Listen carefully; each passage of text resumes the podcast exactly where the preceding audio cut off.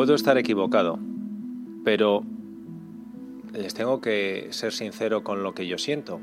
Y yo siento esperanza. Estoy esperanzado en que el sacrificio y el dolor de los ucranianos en su batalla contra Rusia sirva al menos para dar un giro radical a lo que estaba sucediendo en la Guerra Fría de nuestro tiempo. Entre tanta claudicación, creo que empieza a haber signos para la esperanza. Porque Occidente, el mundo libre, estaba perdiendo la nueva Guerra Fría.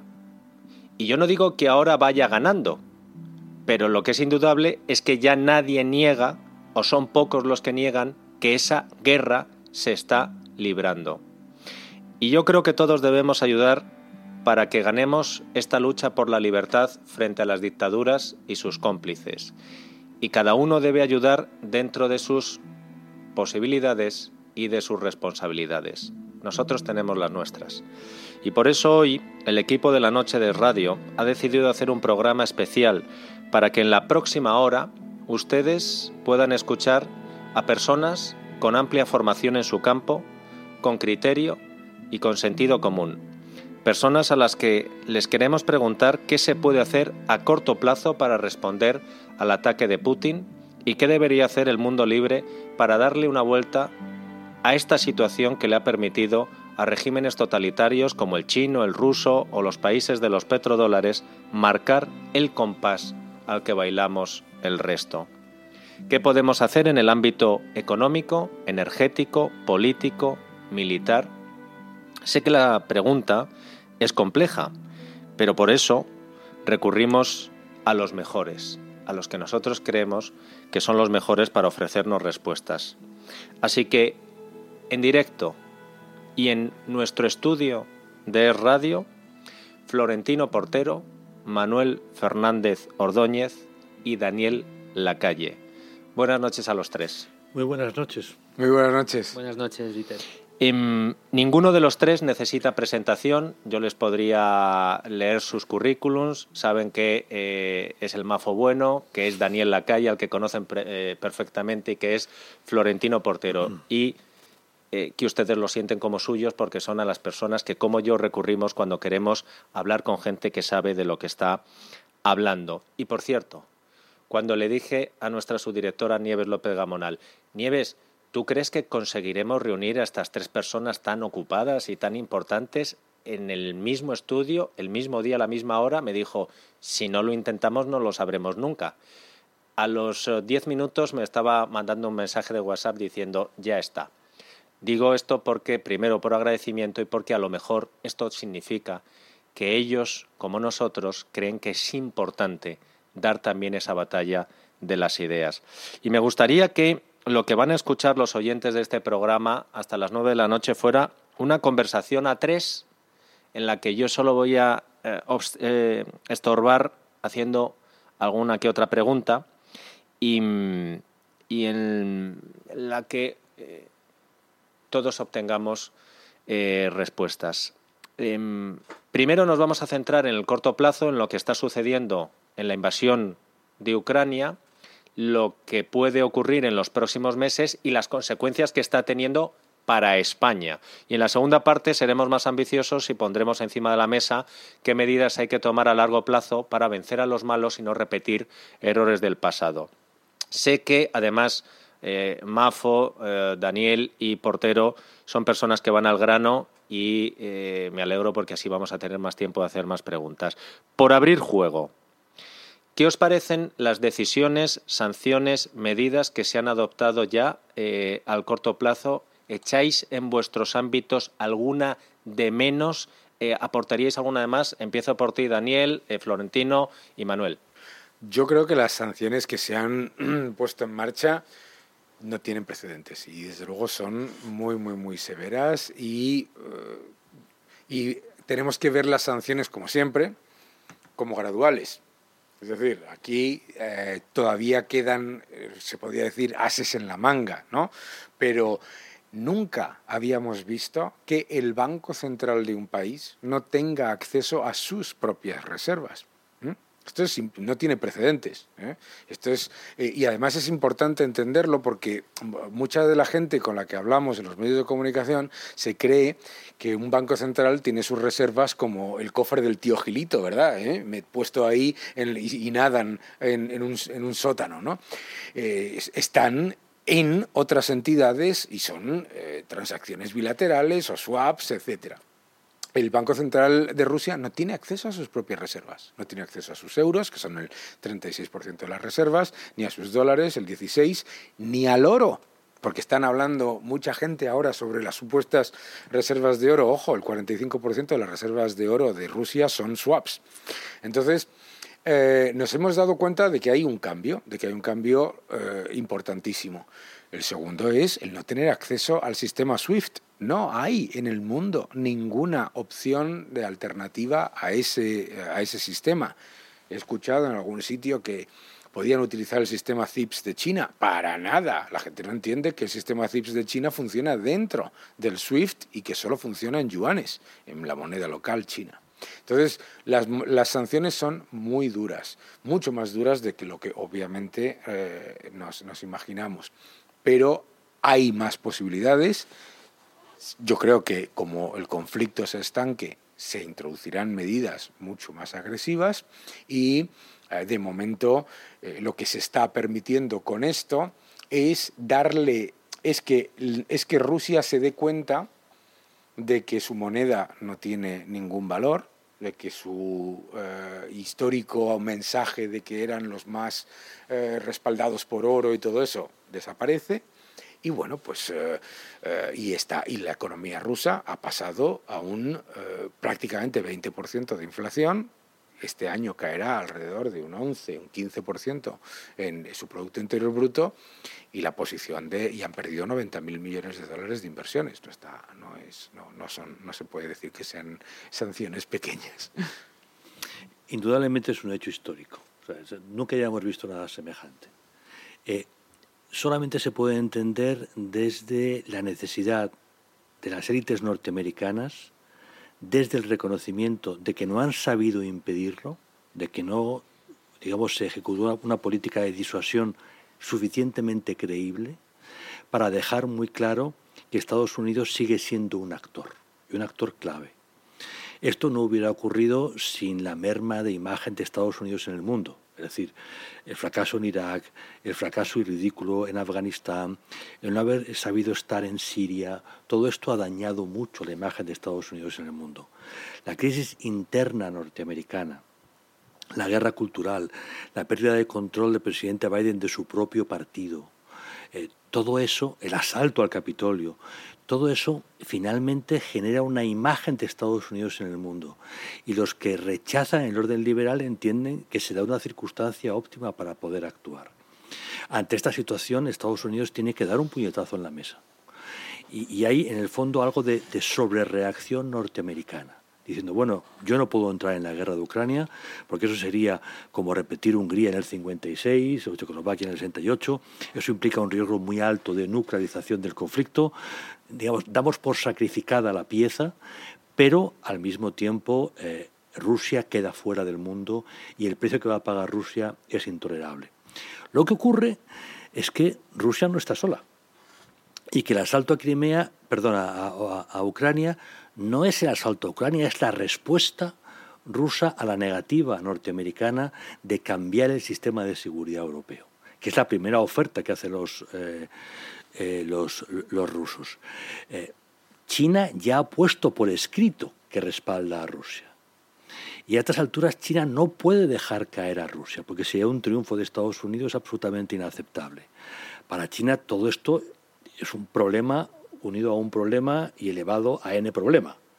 Eh, China apuesta por la diplomacia y el comercio, por la ruta de la seda, que todo esto lo altera. Eh, China apuesta por el respeto a la soberanía de las naciones de aquella manera y esto lo altera. Y sobre todo, desde hace dos días el consejero de Seguridad Nacional norteamericano ha amenazado a China con las mismas sanciones si China da respaldo financiero a Rusia. Bueno, esto no es la crisis del orden liberal, es, algo mucho más radical y más acelerado. Estamos cambiando, en realidad sin saber a dónde vamos. ha habido una reacción norteamericana muy contundente, pero está creando un escenario que no estaba en el guion, ni en el guion de Putin, ni en el guion de nadie, ni mucho menos de los chinos. A partir de ahora, el cómo Rusia negocia con Ucrania, el cómo China negocia con Estados Unidos va a ser capital para saber cuáles son las características del mundo al que vamos, que desde luego será un mundo distinto al mundo del que venimos. Yo estoy de acuerdo con ellos. Yo creo que las sanciones que estamos viendo no tienen precedentes. Yo creo que el precedente previo, pero que está a órdenes de magnitud, fueron las sanciones que desde, desde la ONU vimos eh, cuando Irán se empeñó en seguir desarrollando su programa nuclear y ante la negativa a dejar a los inspectores de la IAEA e entrar a inspeccionar las instalaciones del ciclo de combustible, las sanciones fueron durísimas, que afectaron muy duramente al pueblo iraní, con una enorme inflación también, que yo creo que también es un poco lo que se persigue en este caso. Y son medidas a muy corto plazo que funcionan y funcionan muy rápido. Pero hay otras medidas que no podemos tomar, porque desgraciadamente en Europa llevamos muchos años sin hacer lo que tenemos que hacer. Y llevamos muchos años mirando para otro lado, en muchos ámbitos, pero especialmente en el energético. Y porque tenemos una dependencia de Rusia que no podemos eliminar de la noche a la mañana. Y tenemos suerte que está acabando el invierno y se va a ir el frío y las importaciones de gas, porque el consumo de gas no va a ser tan necesario a partir de ahora.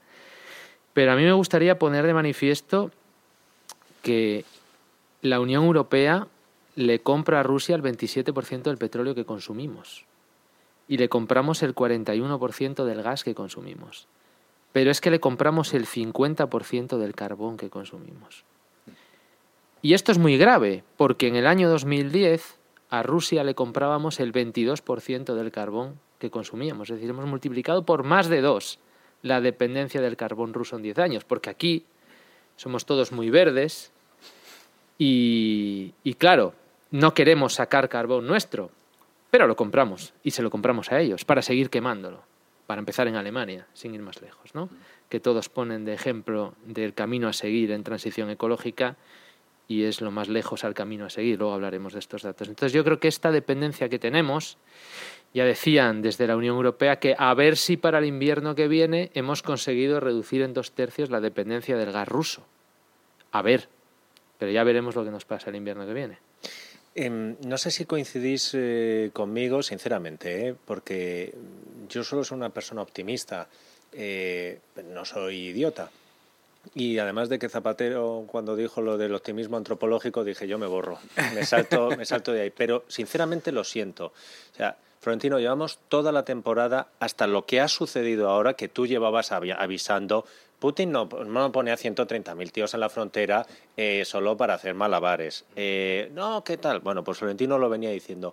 Pero em, la expresión eh, que he utilizado varias veces de nos flagelamos con los látigos que fabrica China, es que es, que es así. Y aquí tenemos a tres personas expertas en su campo que lo saben perfectamente. A Mafo eh, no le quiero meter el dedo con el tema energético, pero es así. Se habla de la contaminación, cuánto contamina, y yo soy una persona a la que eh, le gusta la naturaleza, cuanto menos se contamine mejor, pero lo que vuelvo a decir, no podemos ser imbéciles. Si tú coges y dices, pero bueno, entonces los paneles solares que, que montan en, Europa los están fabricando China eh, contaminando más. Los ríos que más contaminan, porque el plástico está muy bien concienciar a Europa de lo que se contaminan los mares y los ríos, pero te vas a los ríos que más contaminan y dices, pero si no sé pronunciar ninguno de los 20 primeros. En el mar, ¿quién es el que está contaminando más? También China, India y demás. Y en lo, eh, en, lo tuyo, las finanzas, Daniel, o sea, en las deudas soberanas de cuántos países no están en manos de gente a la que no le dejaríamos nuestra economía familiar. Y en lo tuyo, Florentino, ¿cuántas veces hemos hablado de, oye, que es que eh, hasta, este, hasta este año en que se vio algo de que Estados Unidos, Rusia y Australia plantaban cara, y luego lo de la pandemia? Que, nos hemos dejado pisotear por, eh, por eh, la dictadura china. Y yo en esto, y desgraciadamente decía que le va a costar el dolor a los ucranianos, pero he visto que hay un punto de inflexión. ¿Lo compartís en, vuestros ámbitos y en general? Eh, Yo creo que además es importante lo que acabas de decir, porque todas las ideas mágicas que yo estoy escuchando estos días sobre cómo depender menos del gas ruso es depender muchísimo más de China. Pero muchísimo más. El litio, las tierras raras, los paneles solares. O sea, ahora mismo, este año, se han instalado muchísimos menos megavatios de energía solar en España. Eh, ¿Por qué? Porque no están llegando los paneles solares de China. Entonces, eh, estamos, eh, tenemos un problema muy importante en política energética. Te has dicho una cosa muy importante. Hemos aumentado muchísimo la dependencia de Rusia, pero ojo, nos olvidamos siempre por qué. Es que el carbón ruso, el gas ruso y el petróleo ruso son muchísimo más baratos que cualquier alternativa. Y cuando digo cualquier alternativa, es cualquier alternativa tecnológica. Entonces, el gran problema que, que ha es que se ha diseñado una transición energética ecológica, como la quieres llamar, en la que se ha olvidado la competitividad. Y entonces resulta que eh, hoy estamos hablando de hay que depender menos del gas ruso. yo digo, fenomenal, si depender menos del gas ruso es relativamente fácil. Nosotros importamos 150 BCM de gas de Rusia se pueden traer 50 BCM de Estados Unidos, 50 de Noruega, Mar del Norte y otros 50 entre Argelia, Qatar y Nigeria. El cual, la cuestión es que te va a costar 10 veces más, aproximadamente, ¿no? Entonces, el problema con el que nos encontramos es que eh, se ha generado un problema en el que al cambiar energías de base, la nuclear, la hidráulica y, la, eh, y el gas, por energías que son intermitentes, volátiles y además dependientes del clima, como son las renovables, no solamente has aumentado masivamente el coste en las, eh, de, las redes, sino que además, cuando esas energías no funcionan, el tiempo que tienen que funcionar, pues resulta que, que dependes mucho más del gas. ¿Y cuándo dependes mucho más del gas? Cuando más demanda hay del gas. Entonces resulta que generas este problema. Yo creo que el gran, eh, el, gran reto que aquí se está poniendo encima de la mesa, lo habéis dicho todos, es que aquí hemos eh, caído en la trampa de pensar que aumentando el comercio con Rusia y con China, Rusia y China iban a acercarse por defecto a, al orden liberal o a, las, o a la forma de seguridad jurídica que nosotros consideramos adecuada. Y China lleva 10 años cerrando su economía.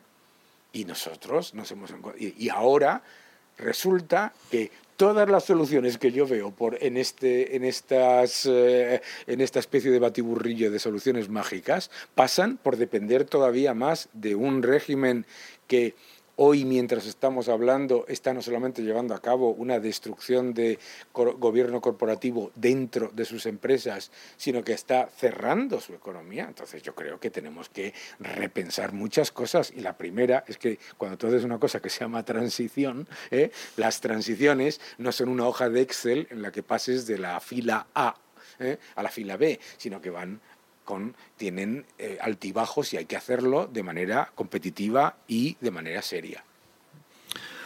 Hubo un tiempo en que Europa era una apuesta de éxito porque crecía, estaba cohesionada, tenía visión, y esa época coincide con que existía el vínculo transatlántico, éramos socios los norteamericanos.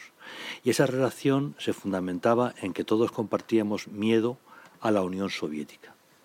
Era el pegamento que nos unía y nos obligaba a actuar en torno a una estrategia. Teníamos que pensar quiénes somos, a dónde vamos, ante qué riesgos, retos y amenazas nos enfrentamos y cómo combatirlos. La Unión Soviética se desintegró ella sola. Y eso empezó a tener un efecto muy negativo sobre nuestra cohesión, la cohesión intraeuropea y la cohesión atlántica. Cada uno empezó a actuar en función de intereses inmediatos y sobre todo dejamos de pensar de manera estratégica. Íbamos a lo inmediato. Y en ese sentido, los políticos tendían a ponerse muy de acuerdo con los empresarios de dónde está la opción más barata y más eficaz. Y, así empezamos a depender de manera delirante de los hidrocarburos rusos.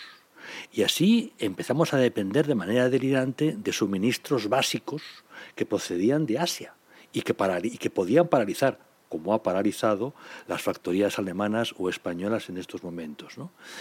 Bien, eh, eh, la crisis de Ucrania nos ha despertado. Y eso es un dato evidentemente positivo que tenemos que reconocer. Y empezamos ya a hablar de manera estratégica. Y empezamos a pensar que la Alianza Atlántica tiene una función. Y empezamos a pensar que la Unión Europea tiene que asumir nuevas competencias en materia de seguridad y defensa. Ese despertar bien está. Pero al mismo tiempo tenemos de verdad que erradicar mitos a los que hacía Daniel referencia hace un momentito. O sea, todavía te encuentras gente en la Unión Europea con puestos muy importantes que te mantiene la tesis mítica de que las relaciones comerciales acercan a los países. Bueno, en unos casos sí y en otros te hacen dependiente de. O sea, el vasallaje también es la consecuencia de una íntima relación comercial. Depende de cuál es la perspectiva de la otra parte. La idea de que eh, la Organización Mundial del Comercio iba a transformar China como propósito está bien, pero resulta que no ha transformado a China. Ha transformado la economía global, que es una cosa muy distinta y no de, y no de la mejor manera.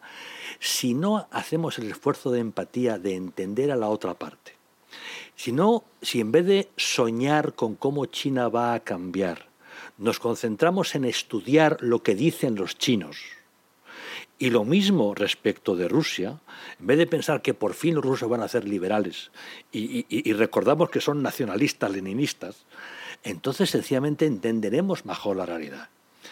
nosotros los occidentales tenemos que dejar de soñar y, y, tenemos que ducharnos con agua fría y asumir la realidad tal cual es. Si lo hacemos y reconstruimos el vínculo atlántico, a lo mejor tenemos una opción de salvar parte del edificio del orden liberal que está en estos momentos en quiebra avanzada. Es un punto de inflexión, sin duda, Dieter, respondiendo a tu pregunta, porque, porque nos ha enfrentado directamente con la realidad, que nos ha metido un guantazo a mano abierta eh, casi que de un día para otro, aunque viene avisando ¿eh? desde hace ya muchos meses.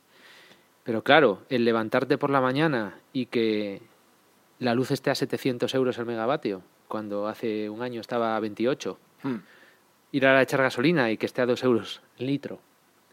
Eh, o ir al supermercado y que haya subido de precio todo un 10% mínimo, pues es un guantazo con la realidad. Claro, la gente empieza a preguntarse qué está pasando, porque hasta ahora mismo la gente estaba en su casa, le daba el interruptor, la luz se encendía, le daba un botón, estaba calentito, pero no sabía cómo, ni sabía de dónde venía. O sea, hemos olvidado en Europa, hemos olvidado cuál es el origen del bienestar. Lo hemos olvidado. Lo damos por supuesto. Creemos que el bienestar es un derecho conseguido y no lo es. No es un derecho y se pierde y se pierde muy rápido. Y si no, que se lo digan a los ucranianos. Pero en horas lo pierdes. Porque hemos olvidado que la sociedad, nuestra sociedad, ha crecido fundamentalmente asentada en dos pilares. Uno son las instituciones que fomentan la libertad y la otra es una energía barata.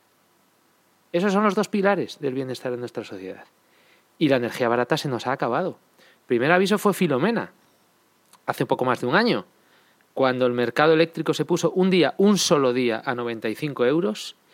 Y bueno, os acordaréis todos del aguacate y el jamón y el mm. champán y un día se puso a 95. Llevamos cuatro meses sin bajar de 200.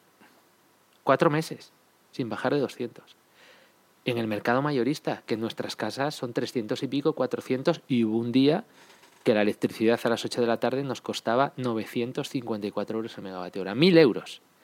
Porque como decía Daniel, las transiciones, claro, no son una hoja Excel, ni son un papel que lo aguantan todo, ni son un plan nacional integrado de energía y clima, ¿no? que aguanta todo, el papel hecho en un ministerio. Eh, las transiciones y en concreto esta que estamos viviendo, pues son tres pilares fundamentales. Que el sistema tiene que ser sostenible desde el punto de vista medioambiental, por supuesto, para eso lo hacemos, pero tiene que ser un sistema seguro y robusto, capaz de asegurar el suministro, y ah. tiene que ser un sistema que sea sostenible desde el punto de vista económico. Mm. De nada me vale tener un sistema muy limpio si no hay luz cuando de noche.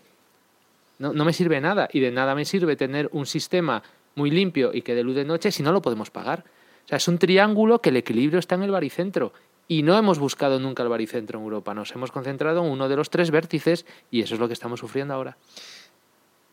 Si algún líder mundial incluido nuestro presidente del gobierno, cuando vuelva de la gira, a lo mejor le pasan el podcast de este programa, dice, pues esta gente parece que tiene ideas, que tiene criterio. Os pidiera una medida a cada uno en vuestro ámbito. Oye, una medida, no a nivel nacional, si queréis a nivel global, la que queráis. No os pongo en eso tope. Una medida ambiciosa que se debería tomar ahora, ¿cuál sería? Una pausa y me la decís. La noche de Dieter, con Dieter Brandau, en Es Radio. La noche de Dieter, con Dieter Brandau, en Es Radio.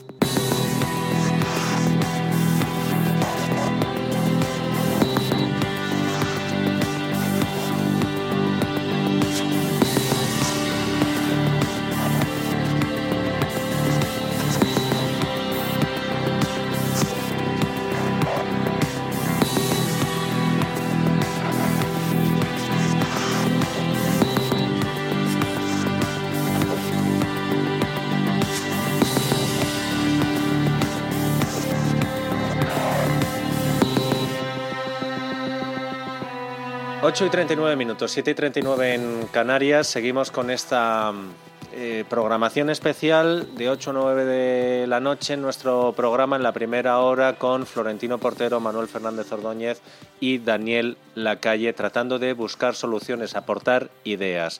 Y eso es lo que os he pedido. Os he dado además eh, cuatro minutos para pensaros eh, qué lujo, ¿verdad? Mm, digo lujo porque hay muchos oyentes que están coincidiendo en esa palabra para definir lo que están escuchando y el tener a Florentino, a The Good Mafo y a Daniel Lacalle juntos en el estudio hoy. Eh, sé que cuatro minutos son poco y que el asunto es eh, importante y difícil, pero también sé que lleváis tiempo pensándolo. Eh, la medida, la medida que sí o sí, la primera, no vaya a ser que si das tres, escojan la tercera. Eh, ¿Qué propondrías, Florentino, Mafo, Daniel? Disolver el gobierno y formar un gobierno de coalición encargado de un plan estratégico a presentar en las Cortes en dos semanas. Eh, lo llevaba pensando desde hace tiempo, ¿verdad? que sí. Así, directamente. Este gobierno es inútil, no puede, no, no está en contra. La mayoría parlamentaria que sustenta al gobierno de la nación española es una mayoría que no puede tolerar las medidas que inevitablemente España tiene que, hacer frente en los próximos años. Yo creo que iba a decir ya no lo digo, me quedo con lo de Florentino. vayamos, vayamos aportando cada uno lo suyo. Compramos la de Florentino, pero tú le Yo iba a ir a la tibieza de bajar impuestos, pero me quedo con la de Florentino, claro. Explícame la de bajar impuestos. No, hombre, yo creo que... No vaya a ser que a Florentino Sánchez no le haga caso en lo de disolver y hacer un gobierno de coalición. Sí, yo creo que lo que urge de manera inmediata hacer es aliviar las economías tanto de las familias como de las industrias. Yo creo que los precios que tienen las materias energéticas ahora mismo son inasumibles. Esto no hay economía que lo aguante, son inaguantables del todo.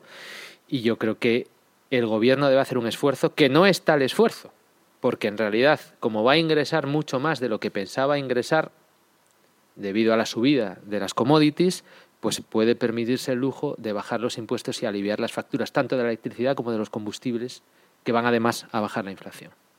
Lo bueno de ir al último es que, eh, además de unirme a los dos, yo creo que la primera y urgente medida que se tiene que tomar en la Unión Europea y en España es que los verdaderos ingresos caídos del cielo, que son los ingresos que reciben los estados de la Unión Europea por la venta de derechos de emisión de CO2, ¿eh? que la Unión Europea va a recaudar 24.000 millones en el año 2022 y España alrededor de 8.000, ojo, que no es nada, ninguna tontería, se utilicen para mitigar los efectos de la crisis energética en las industrias y en las familias. Eso es clave, porque eso es, eso es dinero que está cayendo del cielo.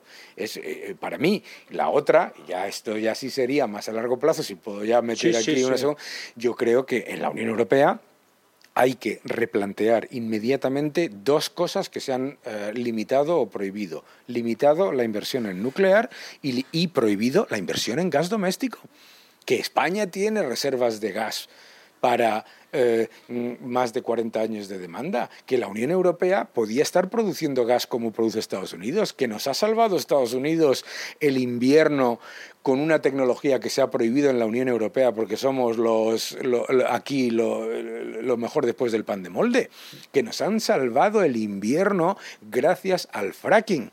Y por eso tenemos que repensar un poco eh, que en época de crisis, hay que tener políticas de crisis, no políticas de bonanza. Ahora mismo los gobiernos de la Unión Europea y el gobierno de España está implementando políticas de bonanza en época de, en época de guerra. Y así nos va a ir, claro. Hay que, en época de guerra no puedes tener impuestos de bonanza y en época de guerra no puedes darte el lujo de niño rico de rechazar tecnologías que te reducen la dependencia de otros.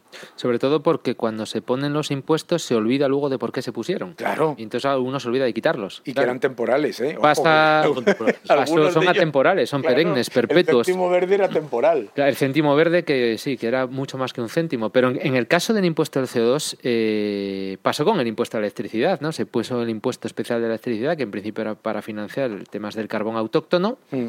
El carbón autóctono se terminó, pero el impuesto a la electricidad no solo quedó, sino que se subió a y sirve para financiar a las comunidades autónomas que se financian con el recibo de la luz y esto la gente no lo sabe, ¿no? Pero en el caso específico que acabas de mencionar del impuesto del CO2, el impuesto del CO2 tiene un origen claro y es grabar aquellas tecnologías emisoras de gases de efecto invernadero para que el mercado poco a poco vaya derivando hacia inversiones eh, que no emitan CO2, haciendo artificialmente caras las tecnologías que emiten CO2. Pero es que el gas se ha multiplicado por 10 ¿Te hace falta un impuesto? Si se ha multiplicado por 10 el solo, quita el impuesto, que son entre 25 y 30 mil millones lo que ha quedado Europa. Y que funciona además, desafortunadamente, como casi como la inmensa mayoría de estos impuestos mal llamados verdes, no funcionan para eh, como un incentivo para reducir el consumo, sino para lucrarse del mismo. Entonces, eh, para empezar, está diseñado para que sea finalista, es decir, que tú recaudes eso, para utilizarlo en reducir el impacto, el precio de la electricidad y en el precio de los y, y se ha utilizado y resulta que te que te aumentan el precio de la electricidad y el del gas y el gasóleo hay que utilizarlos, hay que utilizar estos ingresos, que estos sí que son ingresos caídos del cielo. Ingresos caídos del cielo no es lo que reciben las eléctricas por vender su energía que venden el 80% fuera del pool. Eh, ingresos caídos del cielo es lo que están recibiendo los gobiernos por este y sobre todo recordar que el precio del CO2, el precio de los derechos de emisión de CO2, se empezó a disparar mucho antes de que subiera el precio del gas. De hecho, estaba bajando el precio del gas mientras subía el precio del CO2. ¿Por qué? Porque decidieron limitar la oferta para que subiera el precio. ¿Eh? el comisario de energía de la Unión Europea decía, no, no, no, es que el precio no es suficientemente bueno ¿eh? para lo que queremos recaudar. Ojo, pues vamos a utilizar. Recordemos que nuestra ministra de Transición Ecológica en mayo del año pasado se congratulaba públicamente en Twitter, ya no escribe en Twitter, no sé qué le ha pasado, pero se congratulaba públicamente en Twitter de que el precio de los derechos de emisión de CO2 subiera, porque según ella era una buena señal claro. para la transición ecológica. Un dato solo. Ahora mismo el impuesto de CO2 de los ciclos combinados está subiendo el precio de la electricidad en el mercado mayorista más o menos 30 a 30 y pico euros megavatio hora. El impuesto es mayor de lo que costaba el mercado el año pasado. El precio del mercado en el año 2020, 2020 fueron 28 euros, más o menos 36 euros, 30 y algo. Es que el impuesto es de 30 y algo. Estamos pagando de impuesto lo mismo que todo el mercado el año pasado. Eh, Florentino, eh, imagínate que en vez de Sánchez, eh, como este es un programa que a través del streaming, el internet y esto se escucha en todo el mundo, te llamara Biden. Aprovechando esta inercia, la inercia de el Occidente despierta, ¿qué se podría hacer para tratar a largo plazo. Ahora entramos en el largo plazo. Estábamos tratando estas consecuencias inmediatas, que son las más importantes, porque cómo pensar en el largo plazo si, no llegas a fin de mes. Pero en el largo plazo, ¿qué se puede hacer para empezar a revertir de eh, todo eso de lo que llevábamos hablando eh, contigo, Florentino, desde el inicio de la temporada? Esa claudicación, esa sumisión, esa, oye, eh, como queríamos blanquear a las eh, dictaduras, excepto a Corea del Norte, que, la dejamos hacer de todo, pero que viva su mundo en esa eh, cárcel gigantesca, ¿qué se puede hacer para tratar de empezar a mm, recuperar terreno perdido? El primer paso ya lo ha dado Biden al comunicar que va a asistir a la cumbre de la Alianza Atlántica, entiendo que la de Madrid el mes de junio, pero también acepta la invitación a la cumbre de la Unión Europea. Eso quiere decir que Estados Unidos y Europa van a pensar juntos. Es el primer paso y no es ninguna tontería. Lo segundo es ser capaces, después de pensar juntos, de establecer de verdad un guion sobre lo que tenemos que hacer las próximas décadas. Igual que fuimos capaces en los años 40 y 50 de hacerlo. Aquel mundo era más complicado que este. Pero en, aquellas circunstancias, los europeos y los norteamericanos y los canadienses eh, fuimos capaces de entender dónde estaban los riesgos, retos y amenazas, de dejar muy claro que solo juntos podríamos afrontarlos y además de establecer una estrategia. Nunca, nunca es fácil. No fue fácil entonces, ya lo hemos olvidado, pero las tensiones eran muy grandes. Pero se hizo. Y eso dio paso al periodo más largo de paz y más fructífero de la historia de Europa, de Estados Unidos. Nunca ha habido más justicia, más bienestar y más libertad. Hoy lo que toca es sencillamente ir a una versión 2.0 de la comunidad atlántica. Es decir, seguimos siendo los mismos, nuestros valores son los mismos, los riesgos, retos y amenazas son otros, pero juntos de nuevo podemos hacerlo. Y no quedarnos en las palabras, hasta ahora hemos oído palabras muy bonitas, pero hace un momento lo recordaba Daniel y ya en periódicos como Wall Street Journal hemos encontrado artículos que nos avisan de cuidado. El canciller ha dicho esto, pero en Alemania la digestión no se ha hecho y no parece que vaya. O sea, el mundo de la empresa sigue pensando, esto es un episodio que como todo episodio, el significado es evidente, es pasajero. Mm. Y luego las cosas volverán a su cauce. No, no van a volver a su cauce. O sea, o, la política de Biden continúa y estamos en una situación muy complicada con Rusia, o nosotros, pensando que volvemos a la normalidad, entramos en un periodo de decadencia muy acelerado. Eh, Mafo, una medida a largo plazo no vale eh, viajar en el tiempo y transportarte al momento en el que Redder eh, empieza a hacer lo que empezó a hacer con Alemania. Eso no vale, porque la ficción no nos vale pero sí mirando al largo plazo. Una medida en política energética que tú crees que se debería empezar a tomar ya para revertir la posición débil de Occidente frente a Rusia, China, los eh, países eh, del petróleo. Pues yo creo que la medida fundamental es utilizar todas las fuentes energéticas que estén en tu mano hmm. para reducir la dependencia energética exterior. Y además, algunas de esas fuentes no solo te ayudan a reducir la dependencia energética, sino que te ayudan a la hora de resolver el problema climático. Es decir, matar dos pájaros de un tiro. Pero en Europa, otra vez, insisto en mi argumento anterior, como hemos olvidado de dónde viene nuestro bienestar, nos permitimos el lujo de hacer lo que hizo Alemania, lo que quiere hacer Bélgica y lo que queremos hacer en España, que es cerrar el 20% de la potencia firme que produce electricidad en España, como es la energía nuclear, para cambiarla por nadie sabe qué. Nos dicen renovables, el papel lo aguanta todo. Que bienvenidas sean, por supuesto. Claro, claro. Pero ¿no sería mejor si en Alemania, que en el año 2010 estaban produciendo 150 teravatios hora nucleares y los han quitado todos menos 30? Y hoy están produciendo 150 teravatios hora de carbón. Hmm. ¿No sería mejor haber dejado las nucleares abiertas y haber cerrado el carbón? Claro. Y no tendrías un 49% de dependencia del carbón ruso ahora mismo en Alemania. Pues este tipo de decisiones que yo creo que en Europa pasaremos a la historia como el mayor tiro en el pie que nos hemos dado porque hemos querido, con este tipo de medidas. Entonces yo, en el caso concreto de España, urge ya sentarse con las eléctricas, abandonar el calendario de cierre negociado empezando en el año 2023 y terminando en el año 2035 para los siete reactores nucleares españoles que producen el 22% de la electricidad de España y extender su vida hasta los 60 años mínimo, probablemente hasta los 80 como en Estados Unidos y postular ya las condiciones económicas, sociales y políticas para comenzar la construcción de nuevos reactores nucleares, aprovechando las nuevas tecnologías. Esa es la medida que hay que hacer. ¿Y tú, Daniel? Bueno, yo además de estar de acuerdo con ello, yo creo que tenemos que entender que transición, o sea, todos estamos a favor de que se instalen eh, energías renovables que tienen un factor absolutamente clave en esa transición energética, en la descarbonización. Pero lo que no se puede hacer es tomar la decisión que se ha tomado de eh, inmediatamente cambiarlo todo cuando una tecnología todavía es naciente.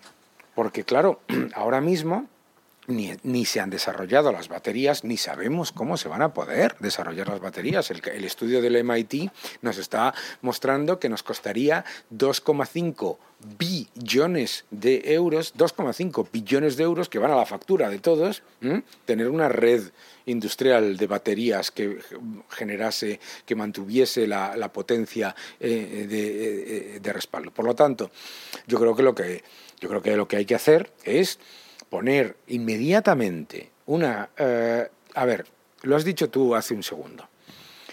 Nosotros hemos cometido un gravísimo error eh, que ha sido el teniendo eh, objetivos comunes y unas políticas comunes, el separar Estados Unidos y la Unión Europea.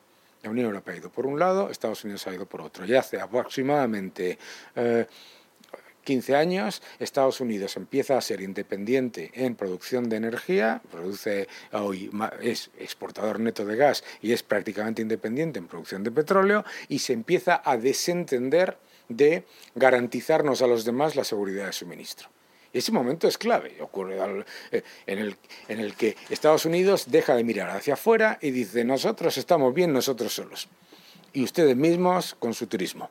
Entonces, yo creo que es el momento en el que tenemos que volver a poner en común que no solamente es una cuestión de intereses económicos, sino de intereses de mm, orden de seguridad jurídica, político y también, eh, y también de convivencia. Muy importante, muy importante porque mientras tanto el riesgo yo creo que se está eh, generando clarísimamente, ¿no? Eh, yo creo que además ya pues se están hablando de muchas entelequias, pero yo creo que desde luego una eh, alianza a largo plazo. Y yo creo que es una buena decisión que Alemania haya aumentado el presupuesto en, en defensa, claramente, claramente.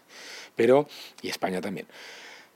Pero tiene que haber una alianza a largo plazo entre Estados Unidos y la Unión Europea con ese frente común de defensa del orden liberal y de los, y de las, y de, los valores y principios que defendemos democráticos, porque se está creando otro orden por el otro lado, se ha creado ya, que es un orden antiliberal. Que no es, no es que no es lo que pensábamos antes, que era un orden, digamos, de comercio con gente un poco rara. No, no, es antiliberal. O sea, ya no es una cuestión de que vas a comerciar con ellos y, eh, y te van a dejar en paz. Es que ya no te van a dejar en paz es que el objetivo ya no es dejarte en paz. Y todavía, aquí todo el mundo está haciendo lucubraciones, yo no paro de leer, eh, yo no sé cuánta gente habla todos los días con Xi Jinping, pero parece que mucha, ¿no? Pero todo el mundo está haciendo second guess de qué es lo que piensa Xi Jinping, pero no lo sabemos.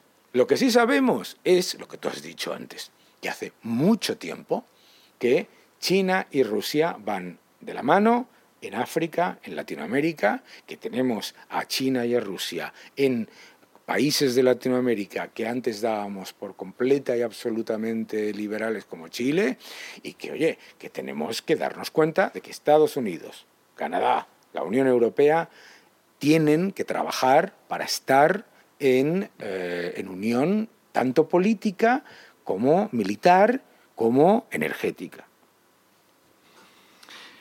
Eh, no es casual que los dos estados europeos que tienen una cultura de acción exterior más profunda, más seria, me refiero al Reino Unido y a Francia, sean dos países que se han mantenido en la energía nuclear. Porque la energía nuclear, porque esa energía está en la base de todo. Y, y, un país que es capaz de pensar en términos estratégicos sabe que no puede depender de elementos críticos eh, eh, respecto de países que no son fiables. Si es que hay algún país que por principio sea fiable, que eso es otra historia. Bien, eh, lo, que resta, lo que toca ahora realmente es recuperar la cultura estratégica, o sea, ser capaces los gobiernos de pensar de tal manera que la diplomacia, el comercio, la defensa, la industria, la energía sean elementos de un todo. Si seguimos actuando como últimamente, donde la política exterior es una cosa, la de defensa es otra, el comercio es otro, la energía es otro, y todo sigue unos criterios básicamente de rentabilidad, no tenemos más futuro, no tenemos futuro. seremos colonias directamente de otras buenas gentes. Eh, pero, pero necesitamos recuperar lo que tuvimos. Y es que tuvimos unas élites formadas, con experiencia de vida y de trabajo, que eran capaces de pensar de esta manera. Y así construimos Europa. Sea, no, estoy hablando de algo raro. Hmm. En los años 60 Europa tenía líderes de primera, hmm. gente de verdad formada y responsable. y nos hemos relajado porque todo era demasiado fácil. Antes decía Miguel Ángel que, los europeos hemos llegado al convencimiento de que el bienestar es un derecho. También pasa lo mismo con el concepto de paz. Exacto. Exacto. Ahora resulta que la paz es un derecho porque hemos superado la guerra. Hay que ser muy idiota para llegar a esto. Pero eso es Europa hoy. Somos tan idiotas de pensar que lo que hemos conseguido ya está consolidado. Y no, en la vida no hay nada consolidado. todo es un logro cotidiano. La paz te la ganas día a día disuadiendo a los malos. El bienestar te lo ganas día a día teniendo las cuentas en orden, no endeudándote. Eh, y, esa, y esa cultura, que era nuestra cultura, y que hemos perdido por blandenguería y por exceso de bienestar, es la que tenemos que recuperar si queremos tener un futuro. Hay que volver a pensar en términos estratégicos. Hay que colocar al frente del gobierno de la nación, que es la empresa más importante que tiene, a gente que tenga la capacidad, la formación, el sentido de responsabilidad como para tomar esas decisiones. No vale cualquiera, como pensaba Rodríguez Zapatero, para ser presidente de gobierno. No, y por lo tanto la nación, los españoles, tendremos que empezar a ser serios y pensar a quién votamos. Y que no cualquiera vale para estos puestos. Me siento un privilegiado por haber podido asistir a una conversación de este nivel y me siento muy afortunado por haber podido compartir ese privilegio con los oyentes de este programa. Manuel Fernández Ordóñez, Daniel Lacalle, Florentino Portero, ha sido de verdad que un placer y estoy muy agradecido. Pero como los tres me conocéis, eso no significa que me haya quedado satisfecho. Este gabinete de crisis, que a partir de ahora se, llamará el gabinete de crisis de la noche de radio, eh, creo que es muy necesario, de verdad. Creo, no, de verdad os lo digo. Em, creo que es necesario escuchar a gente que sabe de lo que habla y que encima tiene eh, sentido común. Así que eh, no os puedo prometer eso os lo digo a los tres siempre que hablo con vosotros, que no os vuelva a molestar en breve. Pero si es posible que esto que hemos tenido hoy lo tengamos de vez en cuando, cuando las circunstancias lo requieran, sé que son tres personas ocupadas, mira, Juan Pablo Bolorino no para de asentir. Lo sé, Juan Pablo, ¿te ha gustado? Pues eh, trataremos de repetir porque creo que es muy útil lo que ha sucedido. Isabel San Sebastián se suma también a, la petición. Lo mismo, os cierran la puerta y nos dejan salir. Em, creo que es muy útil, de verdad. Y creo que sois más, más necesarios que nunca. Creo que escucharos para...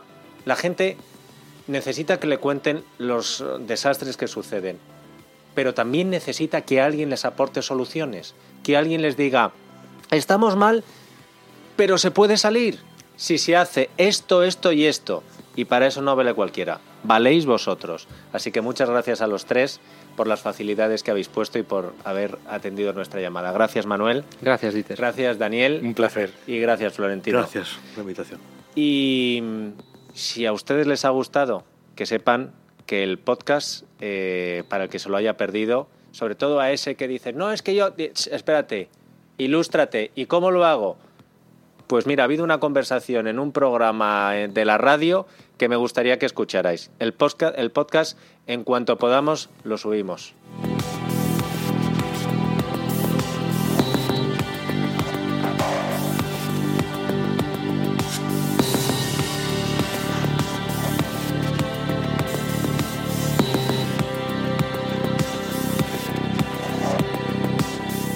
Noche de Dieter, con Dieter Brandau, en Es Radio.